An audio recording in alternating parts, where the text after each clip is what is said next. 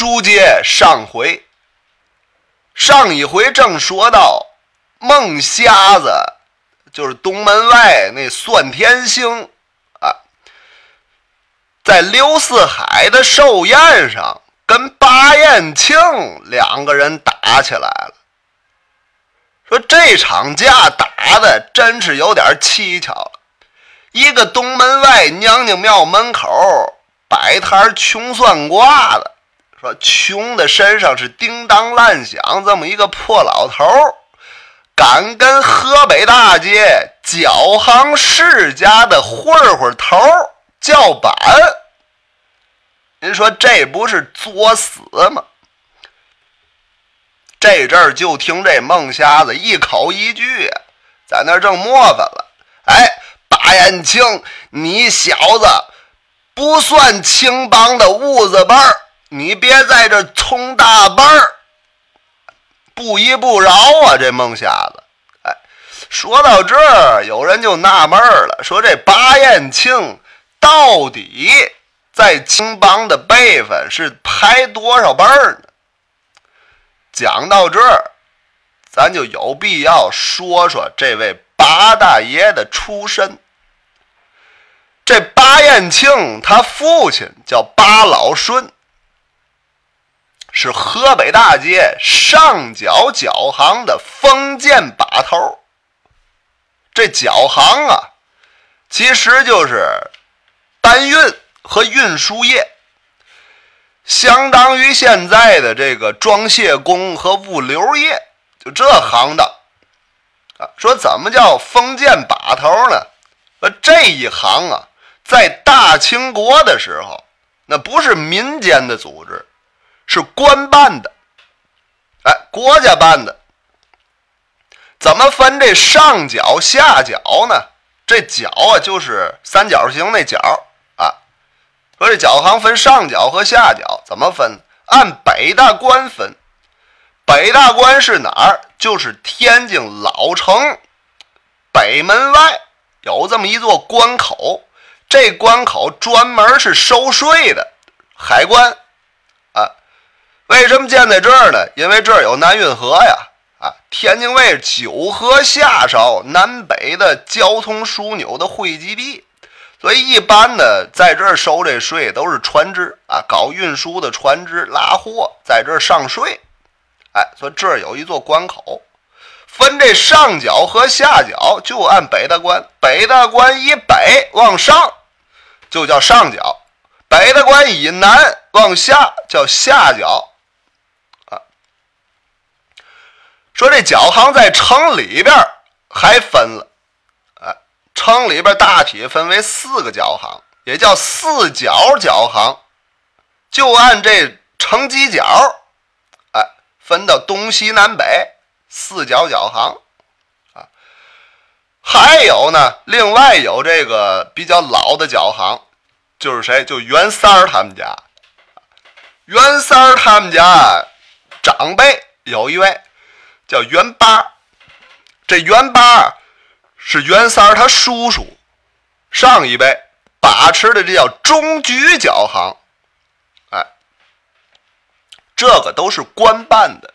另外再往外走，哎，还有一些官办脚行，比方说像哎西窑洼脚行，哎西街庄脚行，大红桥脚行，哎河东的扇面脚行，哎，这个都是官办的脚行，最早。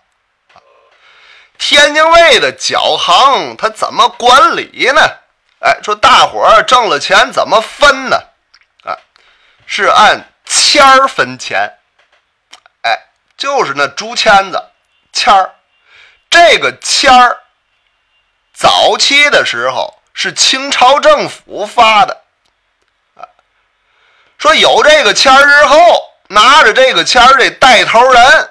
才能带着一帮穷哥们弟兄从事这脚行行业，这个签儿过去就跟营业执照一样，啊，是这么个东西。所以拿着这个签儿的人，大伙儿就管这个人叫把头。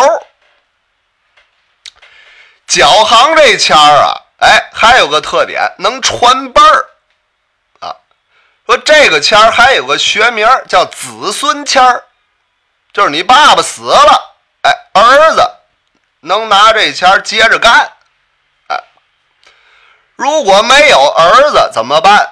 这个钱还能卖，哎，说买卖。总之啊，这个钱啊，在脚行里边，就现在就相当于营业执照和什么呢？和这股权证明入股了啊。天津北门外这河北大街的脚行，到了清朝末年、民国初期，有多少根签儿呢？一共有三十三根签儿。哎，换句话说，有三十三股，大伙儿挣钱得按照这钱儿拿钱啊。这个东西由于啊常年的更替，你说有没儿子就卖了。所以，有的人手里，哎，拿好几根签七八根签有的人手里就一根签所以分钱多少也不一样啊。巴彦庆他爸爸巴老顺，哎，就拿这一根签哎，传下来的，祖上就是干这个的，啊，就传到他这儿啊，哎，就剩这一根啊。巴彦庆是从十七岁。就跟着自个儿的父亲在脚行里边混饭吃。当时他还不能独当一面了，只能干什么叫拉小套啊？拉小套是什么呢？就是拉这手推车的时候，这车上啊，这东西装的，比如说太沉了，哎，过于重了，哎，就得把这车上拴上麻绳，哎，不能一个人拉了。一个人在这拉车，另一个人哎挎着绳子帮着他一块儿拉，这叫人这叫拉小套。你看这拉小套啊，一般的成年的年轻人不乐意干这个，这个挣钱少啊，一般都喜欢拉那个主要的，自己独当一面，那挣钱多。所以拉小套的多半都是小孩儿、半大小子干这活儿。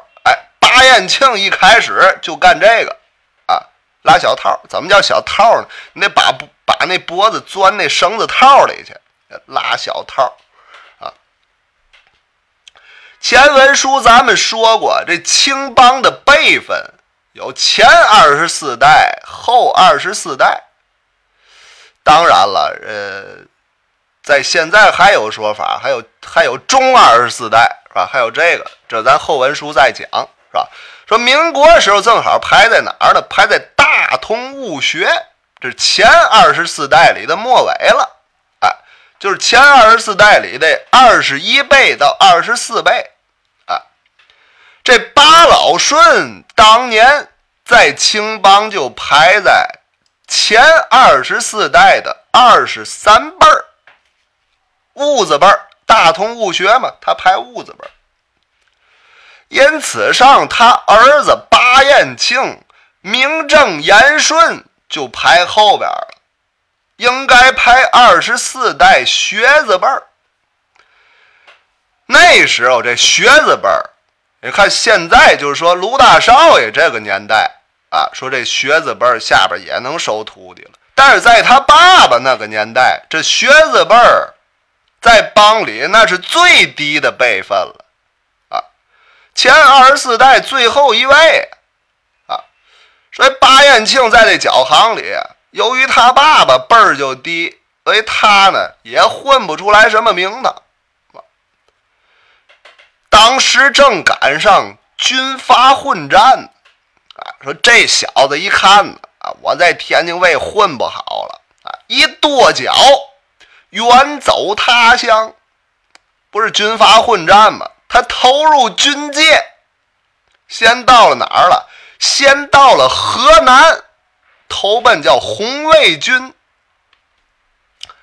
在许昌担任过什么呢？哎，毒品稽查处的稽查员。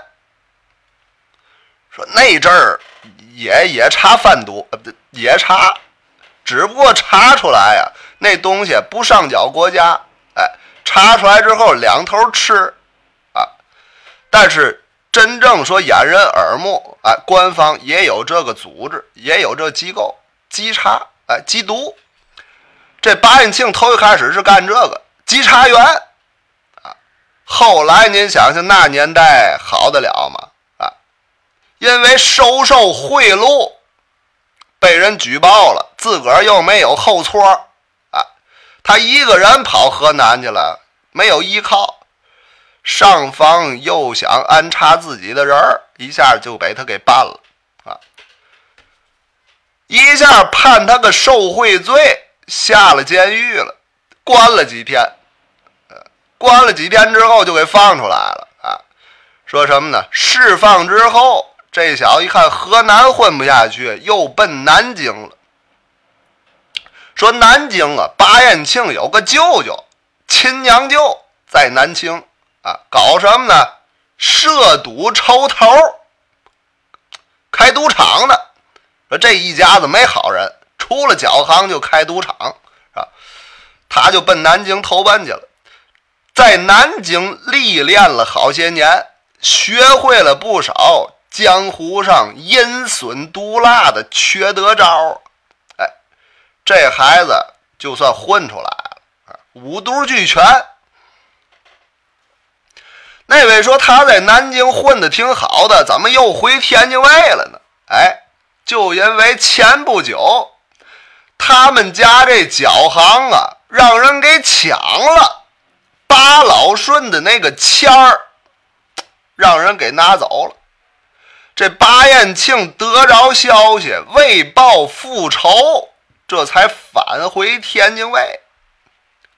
说到了民国时期。大清国内官办的，哎，发签按签拿钱那套规矩，没有多少人接着遵守了，不太管用了，啊，说只能说有时候拿出来摆摆老资格，哎，说我们家祖上就干过这个，哎，只能在市面上说，但是真正这行里头已经不老认这签了，因此让有一些没有签儿的土混混。哎，也干起了脚行，不守规矩。嗯，大清国都完了，谁管呢？没人管。和河北大街一带出了这么一个人，哎，这个人是心狠手辣，哎，也是个混混头，叫谁呢？叫李仁清。此人不讲江湖规矩。是独霸北门外的所有脚行。当时这巴老顺是年事已高啊，自然是斗不过李仁清了。最后自己家这脚行也被人霸占了，让人抢去了。这巴老顺一别扭，是一病不起，最后是抑郁而终，这人就死了。你想想，巴彦庆一听他爸爸因为这事儿没的，眼眉都立起来了，赶紧是返回金门。一回来，他可就不干了啊，就找这李仁清去了啊。这小子是真行啊，这些个年在外边历练的可是不浅，自己拿了一把枪，说这枪里头书中暗表。他还没子弹，一把空枪就单刀赴会，找这李仁清去。就凭这把枪，逼得李仁清交出了脚行的账本儿啊，并且哎，把这李仁清是彻底的踢出了天津卫。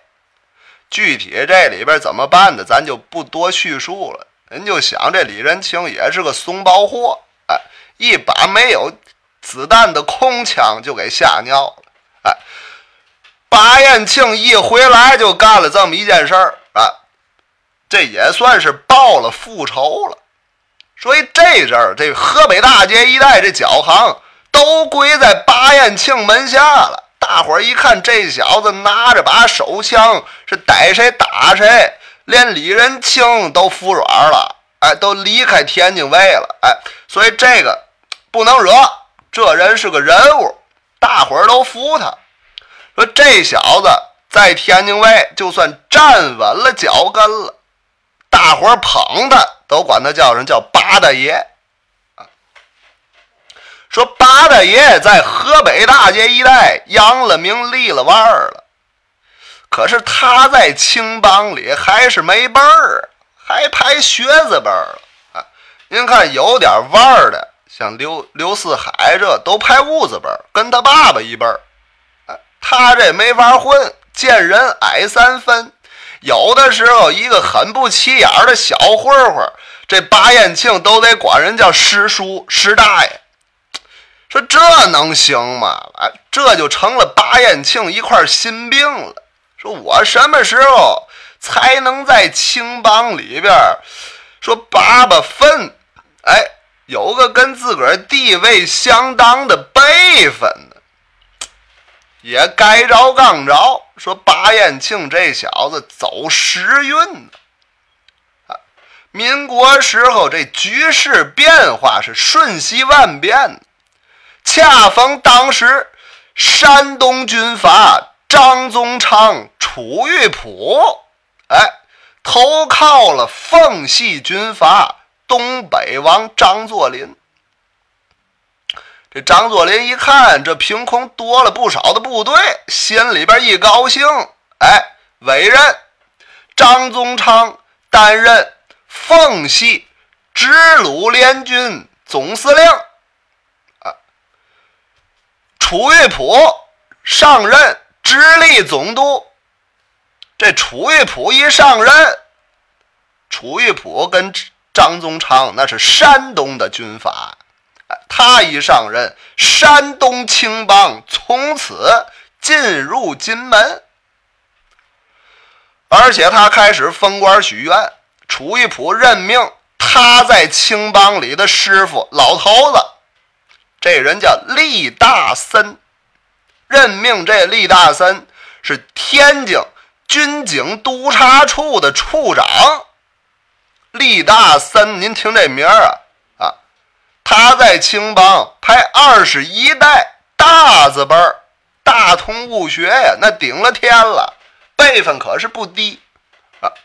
说厉大森有个徒弟叫白云生。他徒弟就排二十二代通字辈儿，这个人也有官职，哎，任什么呢？任稽查分处的处长，就在厉大森手底下干活。这八彦庆一看山东青帮进入天津卫了，这可是个难得的机会。说我在本地已经混臭了，大伙儿都知道我爸爸辈分就低。是吧我怎么混也混不行，这山东青帮可是外来户，哎，我现在要投靠他们还来得及。说巴彦庆就仗着自己早年间不是在河南吗，在许昌当过缉毒警，混过军警界，花重金呢，在白云生手底下就谋了个差事，什么差事？警察署稽查班的稽查员啊，实际相当于什么呢？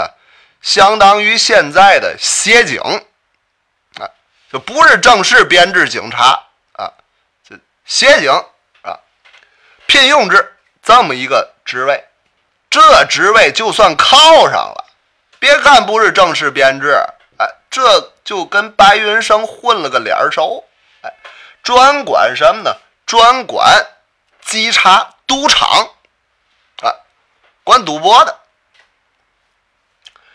凭借北门外脚行的支持，啊，北门外北的关外这些个脚行都听巴彦庆的。